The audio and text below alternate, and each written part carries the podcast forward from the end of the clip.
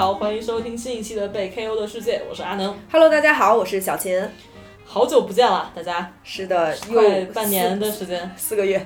对 我们已经业务有点生疏了，刚才搞话筒搞了半天，有点不知道该怎么从何录起了。是，甚至我现在开始录的时候，竟然有了一点点的紧张。啊，你只有这次有紧张，我每一次都很紧张，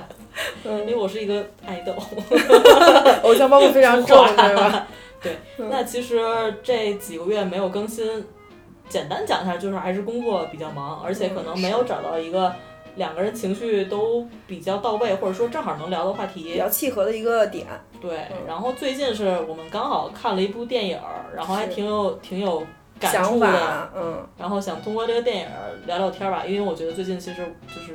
深度交流的机会还是比较少。比较少，而且尤其现在疫情可能又反复了嘛，然后给大家带来的一些生活的影响还是挺大的，然后尤其是对于情绪上的一些影响，所以我想说，也是借由这部电影来跟大家呃接交流一下吧。嗯，就是我们先从这些社会上的事情短暂的跳出来，是，跳到一个小小的形而上的小电影儿里面去嗯嗯，没错。聊聊一些观影的感受吧。对，然后也就是，既然我们要聊电影的话，那就是不可避免有这个剧透，所以我们现在这里剧透预警一下，如果嗯比较介意剧透，并且没有看过这部电影的同学，其实我是建议大家可以先去看一下这部电影，然后再回来。我们是不是还没讲我们看的是哪部电影？这些同学想啊，你的你要剧透哪一部？哦，是哦，我们现在我们今天要聊的这部电影呢，叫《世界上最糟糕的人》。然后，如果没有看过这部电影的同学，其实我很推荐大家去先看一下这部电影，然后我们再呃再回来听我们再聊这个电影，也可能会有跟我们不一样的感受跟想法。好，那先跟这些要走的同学说拜拜。那剩下留下的可能就是不太怕剧透，或者想聊聊我们，就是想听听我们聊什么感受的同学，可以再留下留下来。那我们就先正式开始今天的这个内容吧。是，那你要不要先简单介绍一下这个电影，包括为什么这个电影让你觉得特别有感触，然后咱们必须马上录一期播客聊一聊的这种程度？好，我大概介绍一下，世界上最糟糕的人其实就是我们的主人公尤利亚。然后他这部电影是以章节式的形式，十二个章节来展开讲述。咱们这个女主角尤利亚就感觉特别熟，咱们女主角 就是 我跟她很熟的，太熟了。然后，嗯，她在于不管是自己学业上，还是生活上、情感上做出的各种选择，以及这种选择给她自己和她周围的人带来的一些后果或者是影响。嗯，其实就是在讲这样的一个故事。而且尤利亚跟咱们应该算是同龄人吧，因为这个整个电影体现的跨度也是从他上大学一直到差不多三十岁吧。对，三十岁左右，嗯，大概就是这样的一个年龄跨度，也是跟我们非常的契合。所以我觉得这可能也是因为，呃，我在某些时刻跟他会产生一些共鸣和，或者说会产生有跟他一样的想法和一样的冲动去做某件事情、某种决定，嗯、所以呃，我才会感触这么深吧。在优利亚身上投射了一些同龄人的一些想法和一些焦虑和一些矛盾。嗯，那整个电影你觉得最有感触，或者说？最有共鸣的点是什么呢？既然你说你在尤利娅，我们的女主角尤利娅身上投射了很多情感，是呃，其实我现在讲的可能会相对主观一些，而且相对于大一些。我一会儿也会展开去呃落实讲到我的为什么会有这样的感受。其实整个感受下来，其实我觉得最重对我来说最重要以及最触动到我的是，不是说这部电影它的拍摄手法有多好，它拍的有多么厉害，或者说呃。剧本很好，演员很好之类，就是这些，当然是我已经肯定过的部分。我其实是想，嗯，我其实感受到的是，我在看这部电影的两个多小时的时间内，我感受到了一种完完全全被尊重的状态。呃，可能这个东西说起来比较虚啊，对我之后会详细的讲。嗯，但是我就先讲完我的这个感受啊，就是因为我可能，嗯。就是我们这个里面主角涉及到了很多选择，说实话，就是你要放到现实的生活来看，他会不可避免的被呃被你的价值观对吧，被你的道德感来批判，来去呃去去评判这个人怎么会这样，或者是怎么会那样。但是我在这部电影里其实是没有看到这方面的东西的，就是我觉得。导演好像一直在全程用一个相对客观的视角，甚至是就是去尽量还原呃当下状态本身所应该呈现出来的样子，去给观众表达这一段情绪。比如说，我举个例子啊，就是说，呃，也是我看到。大家对于这部电影里真的就是颇受好评的一个地方，在于大家都会觉得尤利亚在呃做第二段关系选择的时候，其实用我们世俗的眼光来看的话，他其实是出轨了嘛，对吧？可能是精神出轨这样的。然后他因为喜欢上了另外一个男孩，并且跟这个男孩的爱非常的。激烈和就是冲就非常冲动吧。说到这儿，大家应该也能明白了。没有，不要投射。就是嗯，他做了这样，就是有了产生了这样的情绪之后，其实做了一个，就是我离开了陪伴我很久的一个呃男朋友，然后我选择去跟我新认识的这个人去选择过新的生活。其实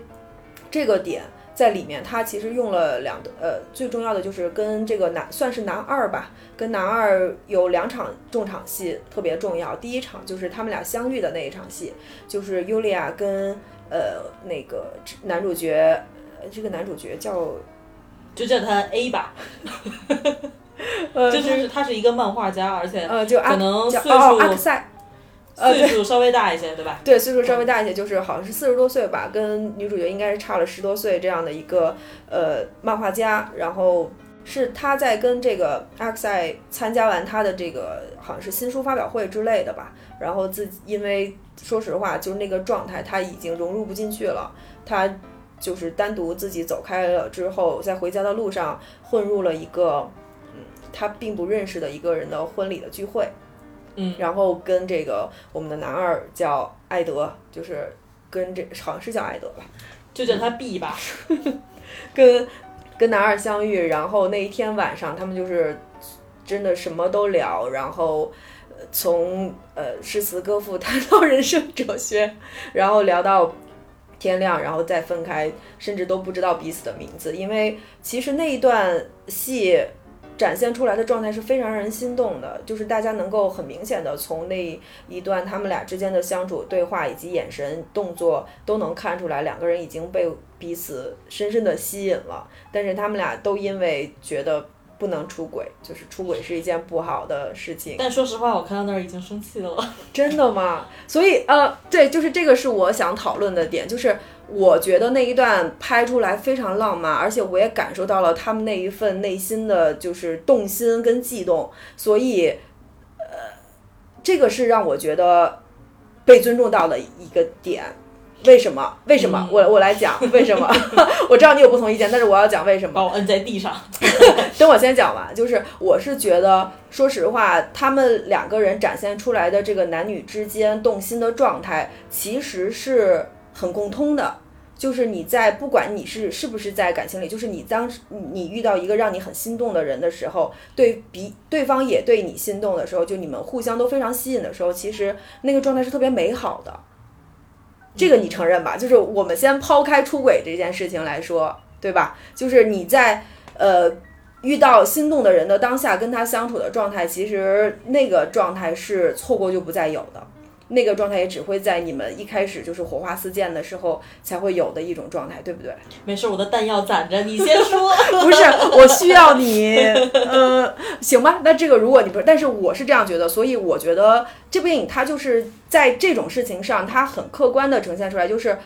人类的爱情、人类的动心，它本身就是一个很美好的东西，所以它在展现。没展现这段动心的时候，他没有去考虑说他们俩是不是在出轨，或者是在出轨边缘疯狂试探，而只是展现他们俩就是对彼此动心了。这一点是让我觉得我很喜欢的部分，因为他没有在这件事情上去套太多的三观以及道德枷锁。比如说，我就带着一个他们俩是在出轨以及。马上就要出轨这件事情来去看待他们两个人的这个交流的状态，我觉得可能还是因为我是智性恋的关系，就是因为在我看来啊，就是你刚才说这个女主融入不了男一的这个聚会，所以混入了另外一个 party 认识了男二，对吧？嗯。但是我感觉这个女主跟男二相识的这个过程，虽然晚上他俩聊了很多话，但其实我想想来之后，我觉得他俩也没什么深度交流，就是说一些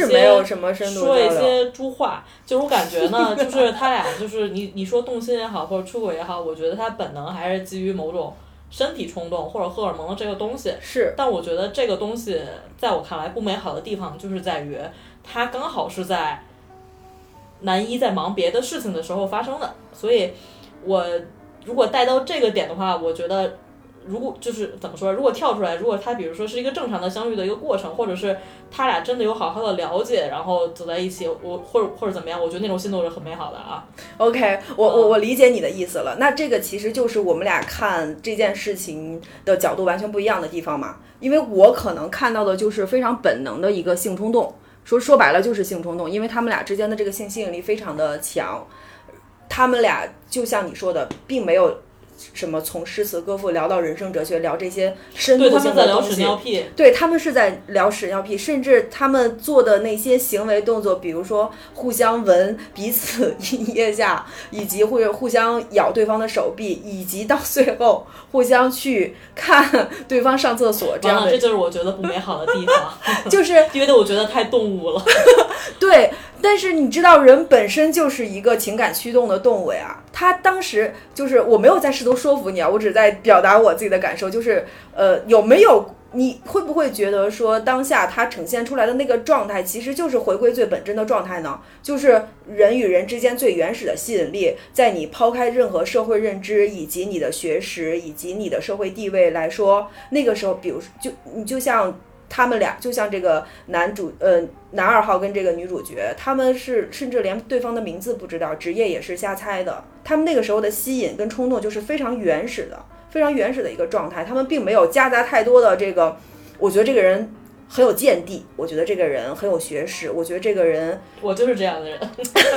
对，就是我当然 OK，就是我也就是觉得很多人都是这样的，但是我在这部电影里，至至少在那段戏里，我看到的就是一个。他在用很客观的，呃方式来展现最原始的性吸引力跟性冲动。其实这个不就是最原始驱动人走到一起的一个状态吗？这个是我觉得，嗯，第一第一个打动我的地方就在这里，就是我觉得，因为可能我没有我，可能我真的抛开了他们是不是在出轨这件事情，是因为这部电影给我的感受就是他在创作的过程中也抛开了是不是在。出轨这个设定，而只是单纯的在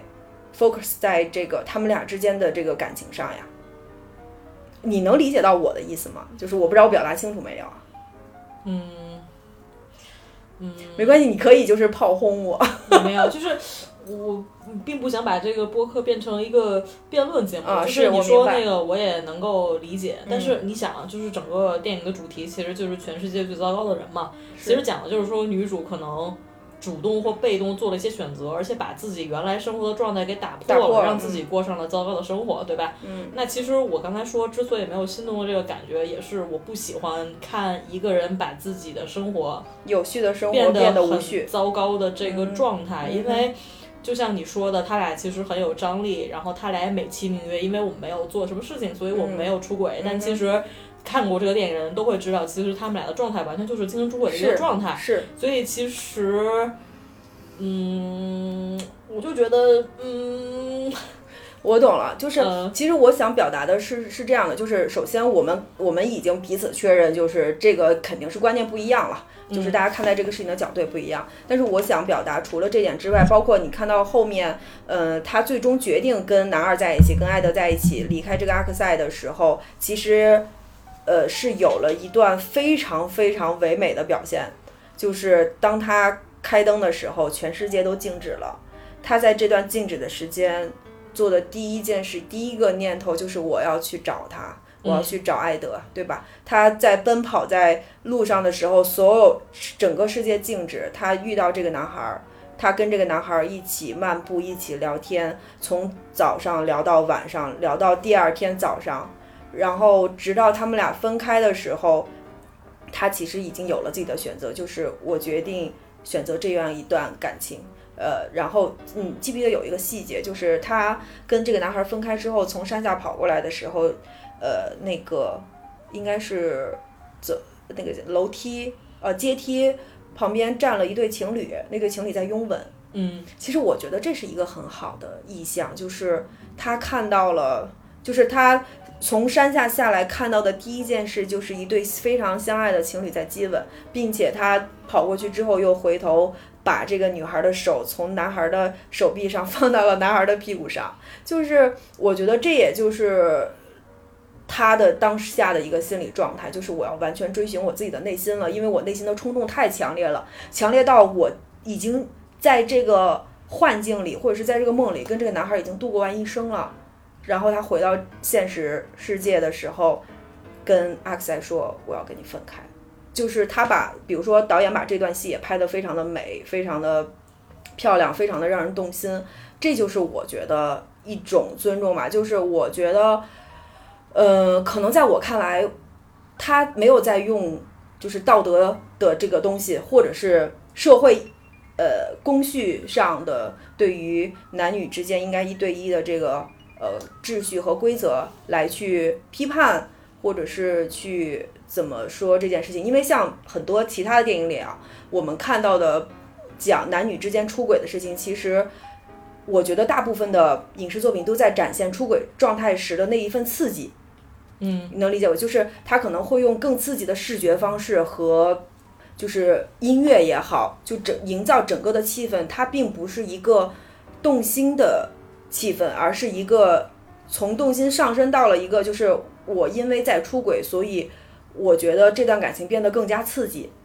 的状态，所以就是我觉得大部分的影视作品在展现这种类似的感情的时候，都是在引用这样的处理方式。但在这个电影里，其实我看到了另外一种，就是很纯的处理方式，就是因为动心本身是美好的，因为人的爱情本身是美好的，所以不管在任何条件下，我呈现出来的爱情和动心的状态都是美好的。这个就是我在这个电影里第一个让我就是有点被击中，就是我觉得它很不一样，我觉得呃很有意思的一个点。但是我也完全理解为什么你刚才说的那些，因为比如说我们回到最开始，这部电影就叫《世界上最糟糕的人》，所以为什么他会起这个名字？我觉得也是他用社会的，就这可能是大多数人或者是社会的一些呃基本的一些嗯，我该怎么讲，就是。从他们的这些角度来看的话，他确实是世界上最糟糕的人，因为他做了很多糟糕的选择。不管是我放弃我优秀的呃学医的这个学业也好，然后还是我最离开了这个深爱我的人，我选择另外一个人也好，其实都是在世俗意义上并不是很好的，甚至是有点差、有点糟糕的选择嘛。所以他也变成了大家所谓的这个世界上最糟糕的人。但是我感受到的可能就偏向于这部电影的海报，就是我感受到的那个女孩是真心在微笑，真心的就是在为这段感情而奔走，而而欢快的一个状态。所以我觉得正好我的感受啊，就是咱们俩的状态正好就是一个印证了片名，一个印证了海报的传达出来的这样一个概念。嗯嗯，就他俩肯定是有美好的部分啊，就是我们跳出来不说榨着这个人行为对不对本身，我是觉得。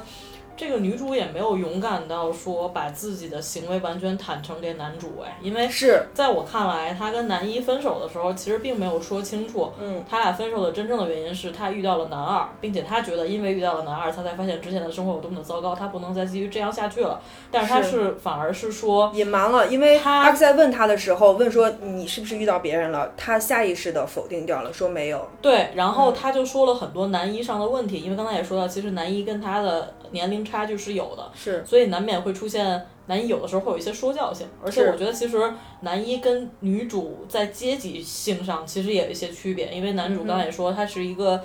算是一个有已经有了一定社会地位了漫画家吧，对，有一定的社会资源，是的，但是女主其实只是一个书店的一个店员，但其实这些。呃，差距或者说差异，其实在他俩一开始就是存在的，对，并不是让他俩分手的真正的理由。是，所以其实我生气的点，一个是刚才说的，就是我觉得他把自己的生活弄得糟糕，就像是我的天才女友》那个剧里面莱农那个角色，就是他明明通过结婚进入进入到了比如上流社会，或者有很稳定、别人很羡慕的生活，但自己打破了，但是他非要去打破。另外一个点就是，我觉得就像你刚才说的，如果是真的是尊重的话，咱们不说外界对他们的看法是什么，如果我是这个女主，我真的确定说。我要去追的这个男二，我去追他的时候，全世界都停了。我为他可以做任何事情，但他就应该去坚定的跟男一说：“OK，我遇到另外一个人了，不是你的问题，是我的问题。你应该 move on 了。我我喜欢上另外一个人了，而不是让男一歇斯底里的去怀疑自己做错了什么事情。所以我觉得女主在整个电影里其实是没有做到。尊重和坦诚的，就是我其实，在整个分手戏里面，我带入更多的是男一的那个感受，角色，就是男一，你想啊，早上起来正做早饭呢，兴高采烈的，突然女主在潜意识里跑了一圈回来之后，突然又跟自己说分手，还说自己各种有的没的大百个缺点，是，然后呢，自己就很难接受，然后这个男主分手的时候，其实也出现了各种大家看到的分手戏里面会出现的东西，一个就是哭啊，就是我我我可以改，我做的都不好，崩溃，然后要么就是。就是大闹，对，非常。你离开我之后，你没有好果子，对吧？就翻译一下这个话。但是我印象最深的是，他跟女主说：“他说我岁数也不小啊，四十多岁了，我经历了很多很多感情，所以我知道我们这段感情是特别的，没有人像我们一样大笑。就是他因为经历多了，所以他知道自己想要的是什么，才更知道现在这个女主离开他和放弃一切是很可惜的。所以其实我是很能代入。”男主的角色，嗯对，所以我比较生气，就是你女主可以去追爱，就是在北欧，对吧？反正这个电影我们没有任何的道德的枷锁，但我认为他分手的整个的方式。我不太白，不太接受。嗯，我觉得就是这样的，就是我非常认可你，就是女主在这个电影里呈现出来的这个状态，就是说她自己对自己生活的做出的选择，说实话，其实是并不是很负责任的。这点我也非常认，而且我也觉得她在里面也确实做了非常多糟糕的选择。明明她可以可能就是过上更好的生活，或者是更加稳定的生活，或者是比如说，呃。他其实不是在跟男主在一起的时候写了那篇文章嘛？那篇文章也大受好评。其实按照我们常规的这个逻辑来讲，他其实完全可以深耕在自己的这个写作事业里面，但是他又中又没有继续。所以就是我们在这个电影里看到的这个尤利亚，她就是一个对自己也非常不确定，她也很怀疑，她也而且就是有大家现代年轻人的一些共同通病，就是没有办法坚持做一件事情，或者是呃。呃，眼高手低也好，好高骛远也好，就是他可能内心有很多想法，但是他也没有付诸于行动。就是他展现了一个非常真实的一个现代青年的一个状态。所以，我我我我并不是说我因为觉得他那几段戏表现出来的那个东西让我觉得很动心也好，或者是被尊重也好，就说明这个女主角是 OK 的。我也认可这个女主角也做了非常多错误的选择，但是她。为什么让我觉得可贵的地方，就是他做了这些选择之后，在我看来，我觉得他自己承担了这相应的后果。因为呃，我们比如说，我们就往后讲啊，就是他在就像你能够带入这个男主的角色，其实我们看到后面，其实会发现所有人都是一样的。为什么？因为女主角在跟这个男孩在跟男主角在一起的时候，坚定的说自己不会想要孩子，对吧？但是她跟别人在一起之后，她意外怀孕了，她在考虑我要不要当一个妈妈，甚至是我怀疑我自己要不要当一个好妈妈。然后这个孩子没有了之后，到最后她看到男二，男二当时跟她在一起的时候，也是说不想要孩子，对不对？但是到最后不也是跟别人生了孩子吗？其实三的五百天那是 对，其实所有人都是一个一个都都他他们可能都会经历一样的状态，就像。为什么世界上最糟糕的人？他其实这部电影里讲的是这个女女主角嘛，对吧？讲的是莉欧莉亚，然后讲她做的所有选择。但是你有没有发现，中间有一个章节，他只讲了男二，就是他通过男二的视角来讲男二跟他前女友那段关系，你还记得吧？嗯。然后讲他怎么怎么样，咱怎么怎么样，遇到了什么什么的。然后到最后，其实那个章节的落点在于，艾德就是那个男二，当时也觉得自己是世界上最糟糕的人。嗯，这个其实就是一个很妙的点，就是他也告诉大家，就是不仅是尤利亚这样，其实就像艾德，像我们其他的所有人，我们都会经历这样的一个阶段。他只是通过这样的一个章节来，他好像看似这部电影只是在讲尤利亚，但是他通过这一个章节，其实也在告诉大家，我们我们其实世界上大多数人都是这样的，世界上大多数人都是所谓的这种最糟糕的人，他也会做很多看起来不负责任的选择，也需要自己去承担这些不负责任的选择带来的后果，甚至你这些选择会伤害到自己深爱的人。所以其实我是觉得，嗯，他妙的点就在于他是在讲这世界上最糟糕的，但是可能以这种标准来看的话，世界上所有的人都是最糟糕的人。嗯嗯，我不知道就是有没有表达清楚，你能否理解到我的这一层的意思？就是嗯，我我肯定肯定是理解的，而且他片名之所以叫全世界最糟糕的人，肯定是因为他节选了他人生中其实相对糟糕或者混乱的一个阶段去呈现整个的一个经历。嗯，但是我就怎么说呀？嗯，没事儿，你说。嗯，就是反正我是觉得说他首先首先你刚才说他做了各种选择，并且承担了后果。是。我觉得首先他可能做的不一定是选择，有的时候是选择选择了他很多选择其实是他被动，他不知道他要选什么，他正好遇到了一个东西，所以他就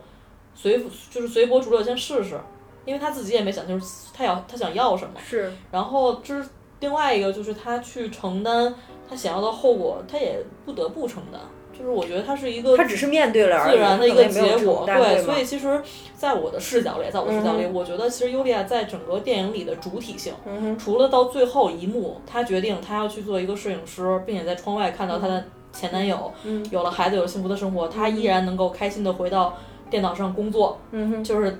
呃，就是比较好的一个状态。其实其他的，我觉得都不太像是一种主观的一个选择，包括她遇到男二，其实也是刚好。那天晚上，他恰巧走到了某一个街的某一个房子，进入了某一个 party，正好遇到这个人，而且我也并没有觉得说这个男二跟他有多么的契合，所以我觉得其实是一连串的偶然的、随机的这种事件的一个结果。嗯，但是我我是觉得，像这种你刚刚说的这种事件，其实它有可能会发生在每一个人身上啊，但是就只有像优利亚这样的人，他做了这样的选择。对不对？就是，呃，我觉得像你在呃一段感情里的时候，你对感情以外的人动心，其实也是一个相对来说比较常见的情况嘛。但，嗯，是吗？哦，OK，就是我的意思是，但是有的人就选择我要忠贞于我的感情，对啊，对吧？所以他就是忽略了忽略掉了自己的那一段的感受，或者是我就是我不认可，所以我也不会去做这样的选择。但是尤利亚就是。呃，可能在他自己看来，我我我的感觉啊，可能在他自己看来，就是我要从心，我要跟随我自己的内心，就是我内心当下我想干什么我就干什么，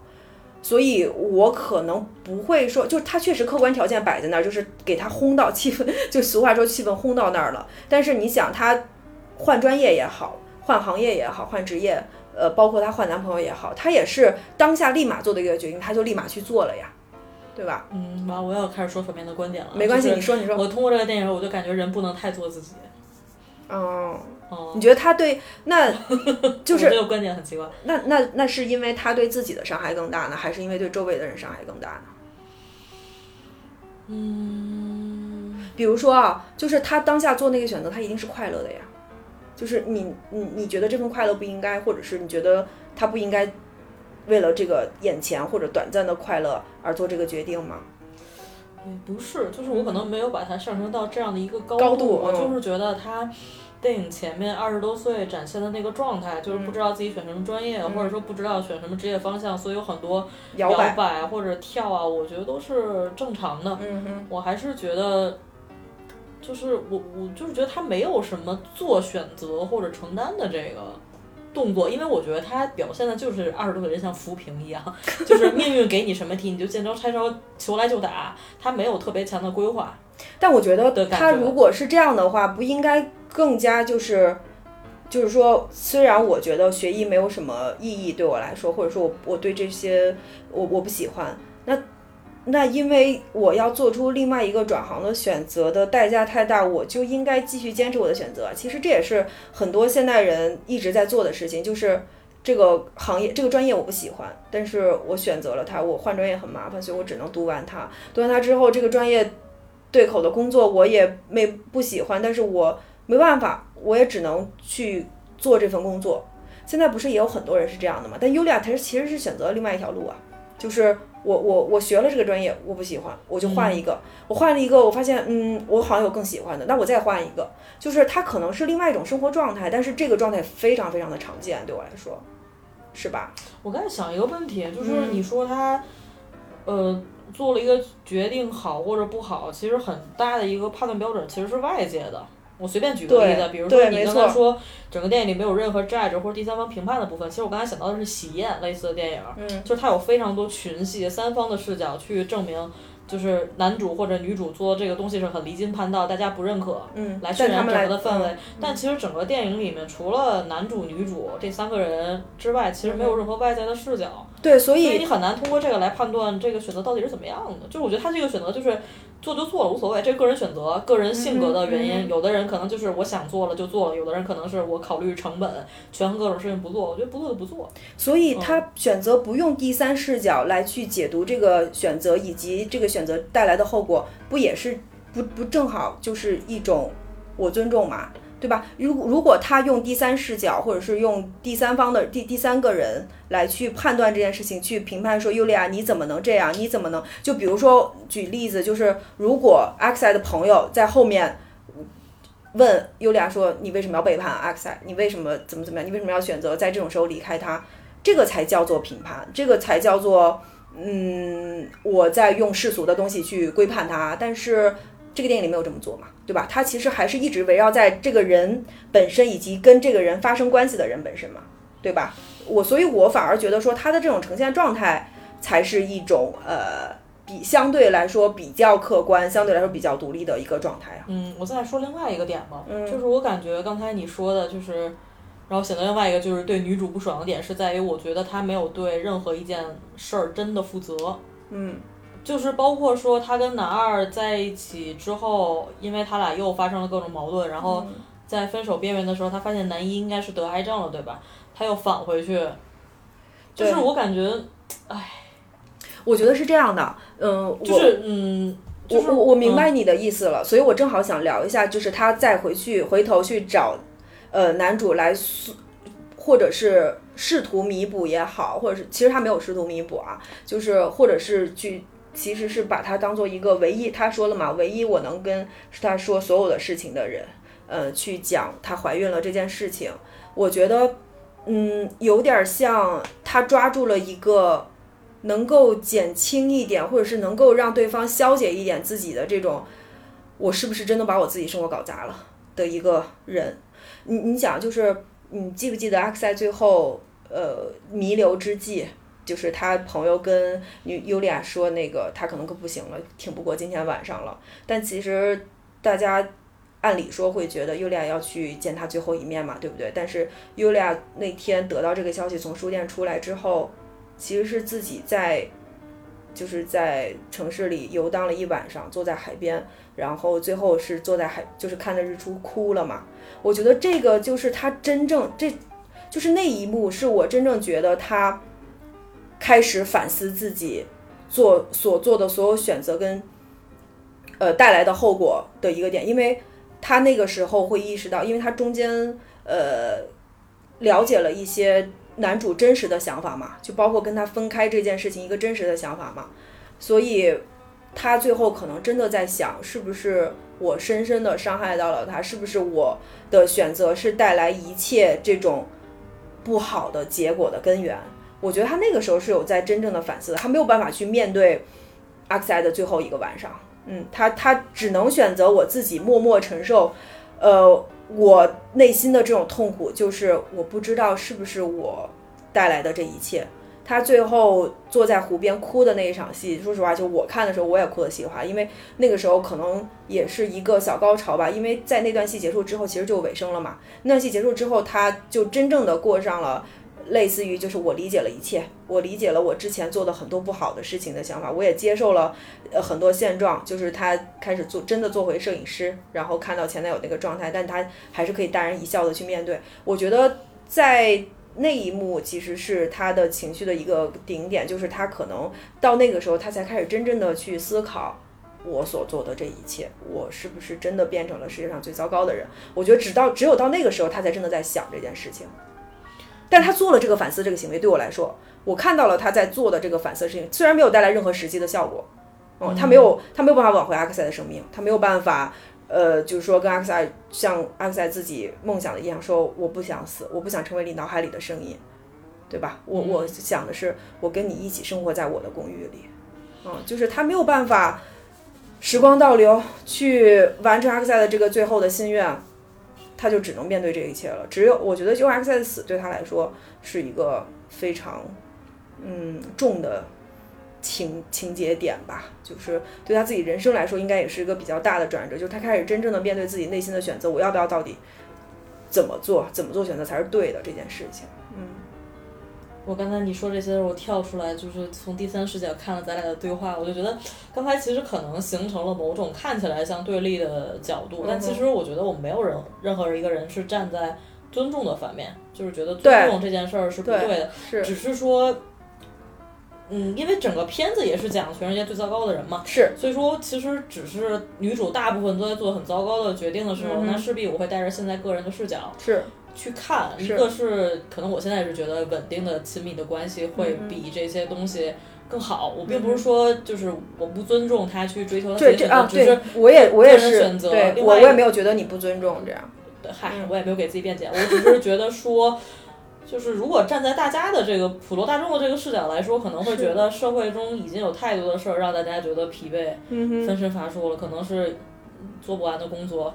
做不完的 KPI。那在这个时候，你还要去打破自己的生活，让自己的生活变得更加糟糕，而且就是没有在两边处理很好的一个情况下去做对别人做一个负责的行为，就会让人觉得啊，好糟糕。嗯，所以它其实也是电影的一种成功啦，就是它前面就是在。塑造一种混乱嘛？对对，我我我觉得我感受到的也是这样，所以我我才会觉得说，呃，尤利亚其实他没有被，就像你刚才说的，他没有被任何第三方所批判嘛。他最终真正意识到自己的，呃，是说问题也好，还是状态也好，我觉得还是通过他自己嘛，或者是通过他自己做出的选择造成这些后果，对吧？就像嗯，比如说你刚才提到那个和 Summer 的五百天。我觉得它就是一个以阿克塞的视角来讲的一个故事，对吧？就是里面的那个 Summer，其实就是我们这个里面的尤里亚，但是他没有，就和 Summer 五百天里面，他就是没有通过任何这个 Summer 的视角来讲，他到底是怎么看待这段感情的？为什么他突然就来了？为什么他突然就消失了？明明他们之间那么的美好，那么的甜蜜，但他说走就走了，就是给那个男主角留下了。完全就是没有办法走出的这个心理阴影，嗯，我觉得呃，包括包括那个 summer 到最后，其实也是类似于像过上了自己的正常生活嘛，就跟以前他鄙视的那些，就是他不愿意去做那些事情，他也是去做了嘛，对吧？所以其实我觉得像这种电影，它好点就是它可以通过各种不同的视角来去呈现出来一个人矛盾的状态也好，或者是糟糕的状态也好。嗯嗯，哎，那希望大家的生活不要这么糟糕。但是我觉得是这样的，就是，嗯，其实在我看来，我也并没有觉得他的生活特别的糟糕。你觉得他真的爱男二吗？其实我这个都怀疑，因为我觉得他并没有真的很了解男二是什么样的人呀，而且我没有从他俩的相处中看到他俩有特别深度的交流。我只是觉得说，我我的看法啊，就是他在他跟男一的过程中，可能觉得相对的压抑，因为他俩可能有点说不到一起去，而且存在比如阶级啊、年龄的各种差距。然后这个时候他刚好遇到了一个男二，让他有冲动的这样的一个人，他们俩就在一起了。所以我就觉得说，刚才回应另外一个问题啊，就是我觉得让我觉得没有觉得特别特别美好的地方是在于，不是男二是他的必选，就是这个不是他的的 one。而只是在他这种混乱的状态下，刚好遇到这样的一个人，所以他做这个选择。所以在我看来，就是我觉得他对男二的爱，怎么说呀？可能是含就是掺杂着冲动啊，或者各种东西，这肯定也是很重要的部分。嗯，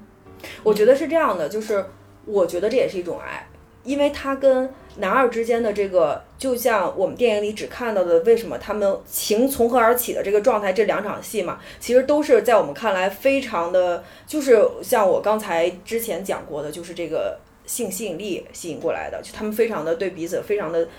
非常深的悸动，对吧？就是他们也没有聊很多真的人生观、价值观上的东西，他们就是当下那一刻就是被彼此所吸引了，所以我。觉得这种吸引，它也可以算是一种爱，只不过说这种这种吸引、这种激情，它能够持续多久，这个是不知道的。也有可能有的人一辈子就被这种呃激情的东西所吸引，就是他一直有、对，是这是一个很理想的状态，一定不会有一直留存的激情，但是呃，相对于男主来说，他跟男主最开始其实也是激情嘛，对吧？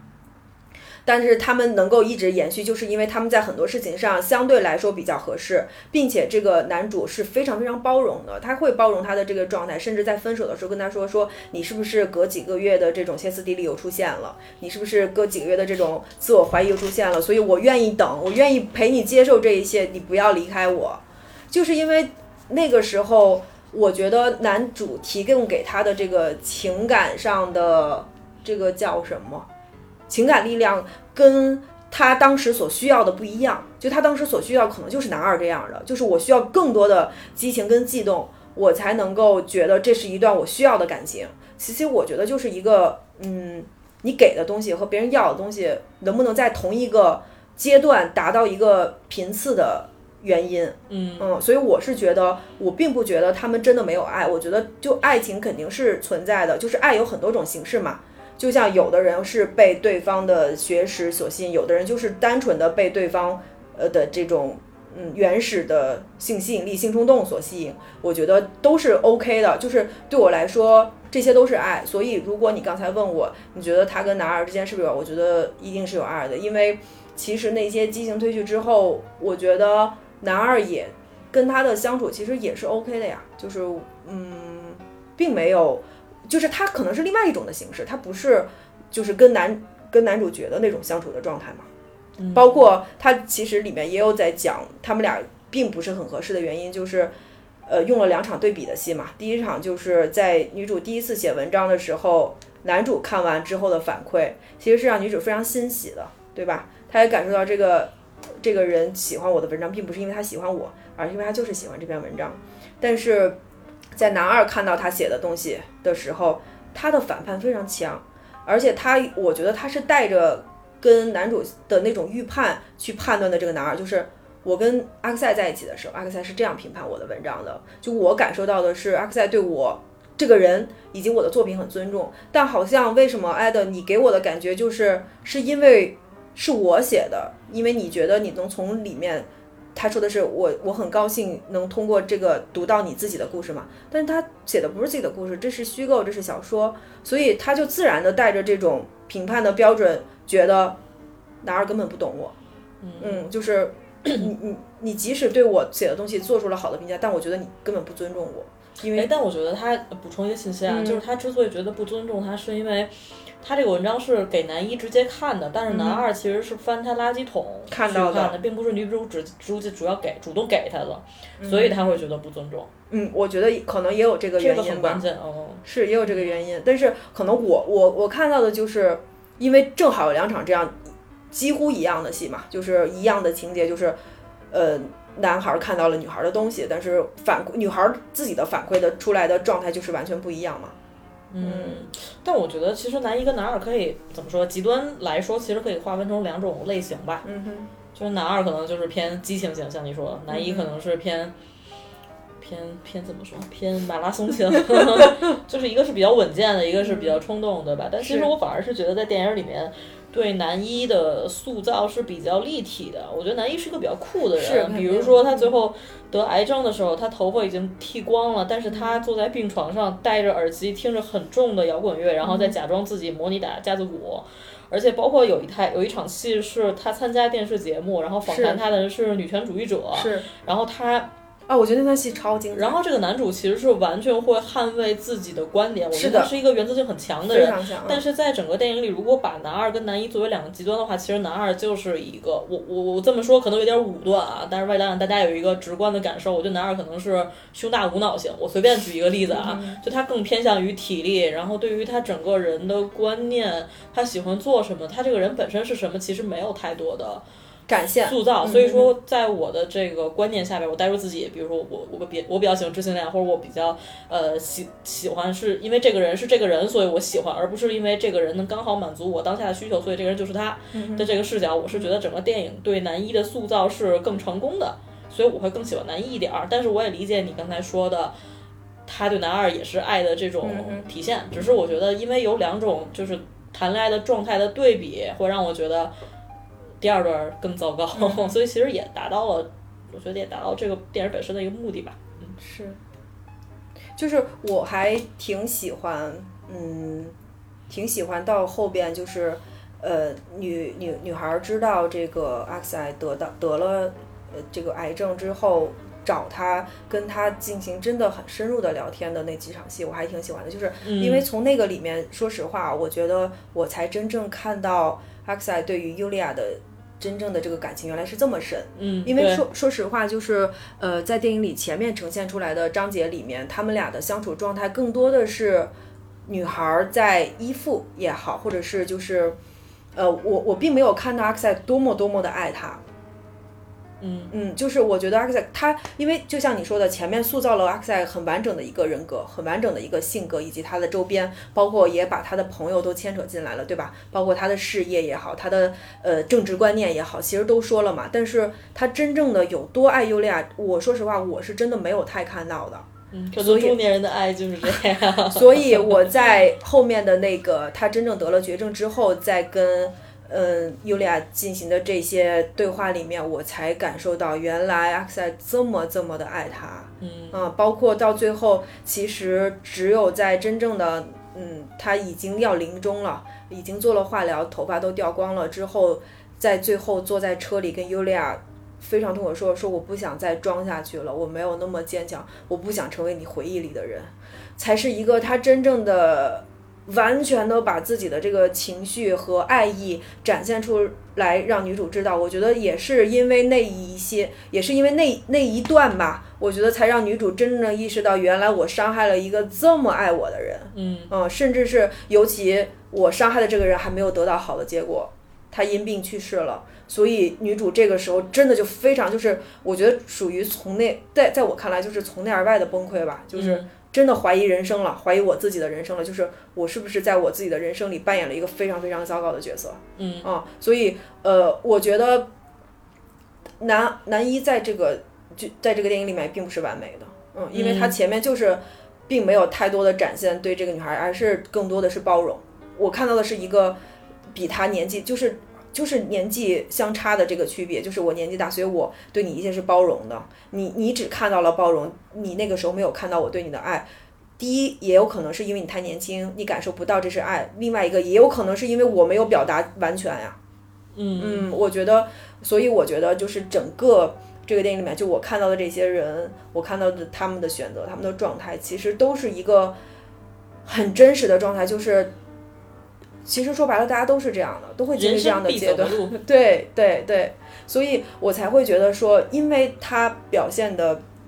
对我来说相对来说比较真实，然后他们觉得爱情美好的地方他们也展现，他们觉得爱情崩溃的地方也展现，对吧？就是所有人在感情里，我觉得大家都能在两段感情里或多或少都找到自己的影子，或者是在这个尤利亚身上找到自己曾经做选择时候的一些想法。哦，这个是让我觉得很好的地方。嗯，嗯这个同意。嗯。确实是。对，哎，不过我那天就是看完之后，呃，去翻豆瓣嘛，嗯，然后看到豆瓣里有一条应该是排名第一的一个热评吧，那个热评写的是说，突然觉得哪怕是在平权最好的北欧，三十岁女性的困惑依然是选择哪个伴侣和要不要要小孩，就挺让人丧气的。但其实我并不是很认可这句话，嗯就是我觉得他就是为什么会说这话，就是因为他把这个女性的角色拎出来了，他把这个当一个完完全全的一个女性电影在看，他会觉得说啊，你这部电影讲来讲去不就是你选哪个男人和你选择要不要小孩吗？我觉得这种观点在我看来，我觉得有一点偏激了。因为说白了，就是你人活在世上，你做的一切，你要不要小孩儿，你要不要结婚，你工作怎么选择，其实不都是你人生很重要的部分嘛？所以我把这些很重要的部分拿出来讲，并不是因为我是女性，它对我来说重要，而是因为我作为人类来讲，它就对我来说很重要。嗯所以我我反而觉得说，这样讲的话，对于这部电影来说是有失偏颇的。我并不觉得，即使在北欧这么平权的地方，生孩子和结婚这件事情就不重要了。嗯，不是的，就是就是生孩子跟结婚这件事情都很重要，只不过你把它在你的生命里怎么看待而已。所以我不觉得说把这件事情拿出来就不平权了。呃，就让人沮丧了，或者是就是我们还在归根结，就是吵来吵去，我们还是在吵这些围绕着女性的话题，不是的，我觉得这不是一个围绕女性的话题，这就是围绕一个你人生选择的话题。所以我会觉得说，我们可能要，嗯，更多的看到这部电影真正想传达给我们的东西是什么，不是说我们要拎出来说，哦，其实他只是在讲生小孩，他只是在讲我要选择跟哪个男人一起生活这样。嗯，我觉得这个会，呃，会影响到你对整部电影的一个判断吧。嗯，我也从来没有按他这个方向去想过这个问题。对，但是你想，他是豆瓣最热的评论，就是点赞最高的一个短评，所以我觉得是很多人都这么想的。但是我是觉得，我会可能更希望大家就是更开阔一点去看待这件事情，去看待我们去谈论这件事情本身，因为这个就让我想到电影里他那个第二章节跟他那个朋友。一起聚会的时候，女主跟那个相对老一点的那个男人的一个人对话，说大家都在，大家都在避开谈月经这件事情，是因为大家觉得这是女性的一个比较私密话题。但是如果男人来月经的话，可能月经就是一个非常普遍，大家都会随口拿来说的话。其实我觉得就是这样，就是真正的平权就是我怎么都，就是我不会认为这个能聊，这个不能聊。我觉得他在那个里面阐述的那个观点是我比较认可的观点，就是你平权可能是你聊这个事情也能聊，你不聊这个事情也 OK，而不是说我聊了这个事情就是一个我只关注于女性的一个点了。嗯嗯，我不知道表达清楚没有。主要是因为这个电影它缺乏外在第三方的东西，就比如说也没有一个社会时钟在这个电影里告诉他你三十岁你要做这些事儿，或者是比如蹦出一个妈妈说你必须干这些事儿，没有这些，所以我觉得不存在说对它不存在平权的问题。对对对对对，我觉得就是因为他他他要考虑这些问题，你要跟谁在一起，你要选择什么样的生活方式，是他要考虑的是这个，而不是别的东西。嗯。嗯嗯，所以就是我我刚刚讲这个也是因为我看到了，我不是很认可，所以我觉得，呃，我我拿出来说一下这样。嗯嗯，天哪，他真是善于拔高，没有没有从这个角度考考虑过这个电影啊。嗯，对，但是你可能从这个角度考虑也没错吧，就是也是别人的一种思维方式。嗯嗯哼，总体来说的话，其实我还是挺推荐大家去看这部电影，因为呃。比如说我跟阿能，对吧？咱俩就是在很多事情上还是会有，在这个电影里会有一些不同的想法、不同的见解，包括大家会带入不一样的角色，会以不一样的视角来看待它里面所呈现出来的，呃，戏呈现出来的情节和故事。所以我觉得没准儿。呃，会有更多的人有不同的想法，我就希望大家如果看完这部电影之后有一些不同的想法，可以在评论区给我们留言。就是我很期待看到不一样的东西，我也嗯，就是我不希望大家就是拿这个电影互相给彼此扣帽子啊，或者是什么的。因为这部电影，我有一个呃想法，就是说，我觉得叫这个名字稍微还是挺讽刺的，因为其实就按照这个标准来讲的话，我觉得世界上真的所有的人都可能。曾经是，或者是现在是，或者以后也可能会是世界上最糟糕的人，所以他是对这个现实的一种嗯小小的讽刺吧。我我个人我个人看来是这样的，嗯，每个人都是从糟糕变得不糟糕，都有这样的一个过程。对，也可能你一直糟糕着，但是你其实也能生活的很好。我就觉得，就是只要你真正的做了这个选择之后，愿意去承担一切你这个选择所带来的后果和结果，嗯。我觉得就是 OK 的，嗯，不用太在意别人第三者怎么去看待你的选择，或者是怎么去评判你的选择。嗯嗯，我觉得是这样的。但我觉得如果涉及到第三方伤害了别人，你要是你就说清楚。对，我觉得这真的是是你要做决决定，并且真的对自己负责，对别人负责。我觉得是一个成年人应该有的状态吧。对，因为做选择必定是痛苦的，就不管你是不是因为，就比如说拿感情来讲的话，不管你是不是已经有了第三者的存在，而选择离开你现在身边的人，呃，你都应该把这个离开的事实说清楚。但这件事情可能真的很难做到，所以才会有现在这么多的情感纠纷。嗯。嗯，但是即使很难做到，我也希望大家能够更加坦诚的面对自己的内心吧。嗯，我还是希望大家都能有稳定的亲密关系。这是觉得这样可能更更 peace and love 一点。嗯，是，当然大家肯定追求，我觉得所有人其实追寻的到最终吧，他可能有过追寻刺激的阶段，但最终肯定是呃趋于去找一个稳定关系这样的情感嘛。但是，但是这个怎么说呢？就是一个过程。我觉得中间你不管怎么样也好，你只要自己能够承担自己做的所有选择，嗯我觉得就 OK。因为，嗯，你只能去面对这些，你只能去直面你现在当下所有的情境，你才能够往前走。如果你选择逃避的话，你的生活可能真的就是一直在原地踏步吧。嗯，逃避科室但有用，逃避逃避也行吧，我觉得都是个人选择。但是我惊讶的点是在于，原来看一个电影可以有来原来有这么多不同的视角，或者是不同的感受吧。就比如说你特别触动的点是电光电光火石的那一晚，然后但你却觉得那个是你最不能接受的部分。但嗯也也不是不能接受吧，嗯是我觉得最糟糕的部分，就像这个电影最明白糟糕的部分。嗯嗯嗯嗯，是，所以就是我我我我真的很喜欢这部电影，因为我就是觉得它就是把单纯美好的东西，就是单纯美好的展现给你，它没有在有第三者去评判它。我觉得这个是我就是归根结底来讲的话，我觉得这部电影比较吸引我的地方吧，因为真的看很多很多其他的电影。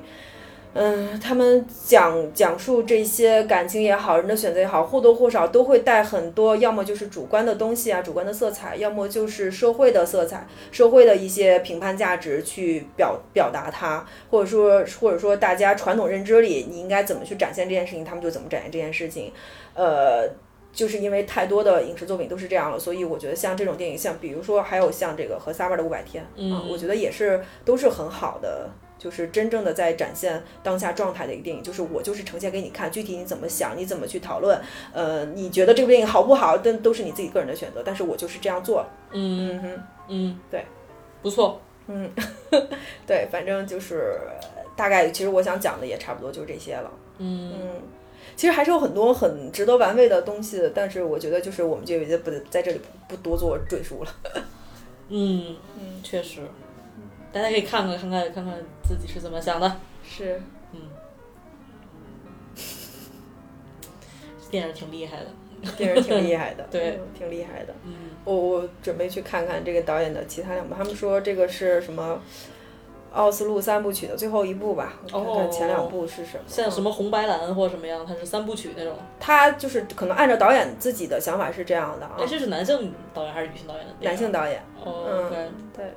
那这个男男导演应该是个女权主义者吧？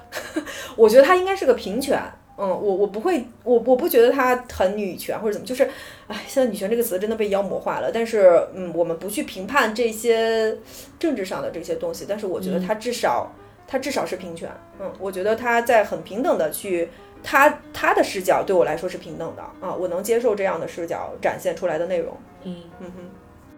，，OK。哇，聊到最后还聊得挺沉重，感觉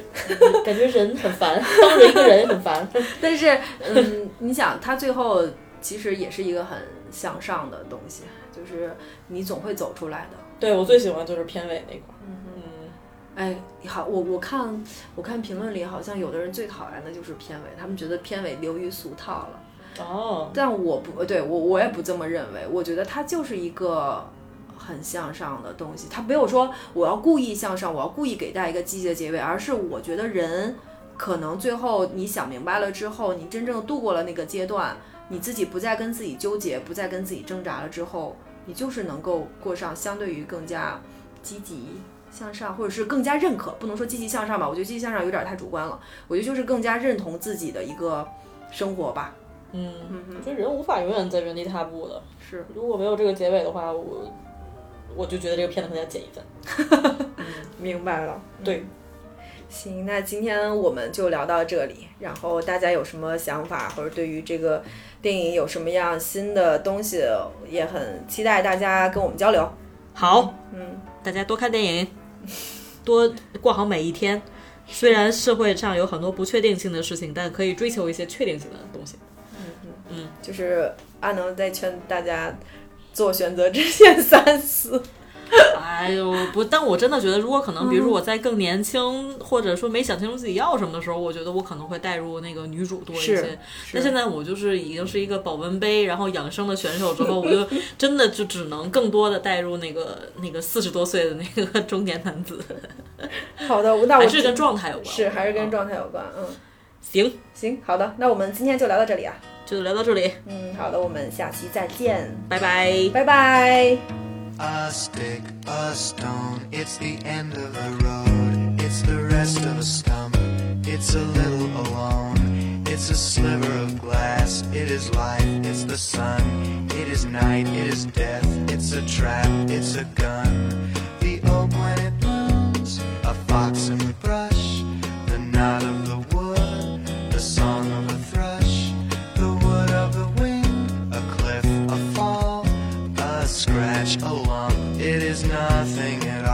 It's the wind blowing free. It's the end of a slope. It's a beam. It's a void. It's a hunch. It's a hope.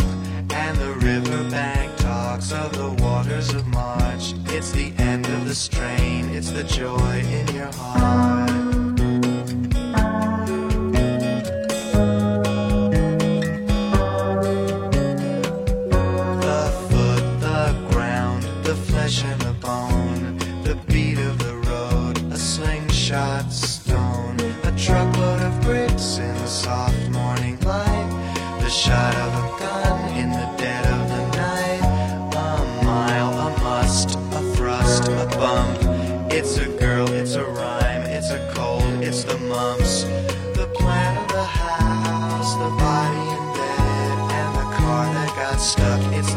Mud, it's the mud. A float, adrift, a flight, a wing, a cock, a quail. The promise of spring, and the riverbank talks of the waters of March. It's the promise of life, it's the joy in your heart.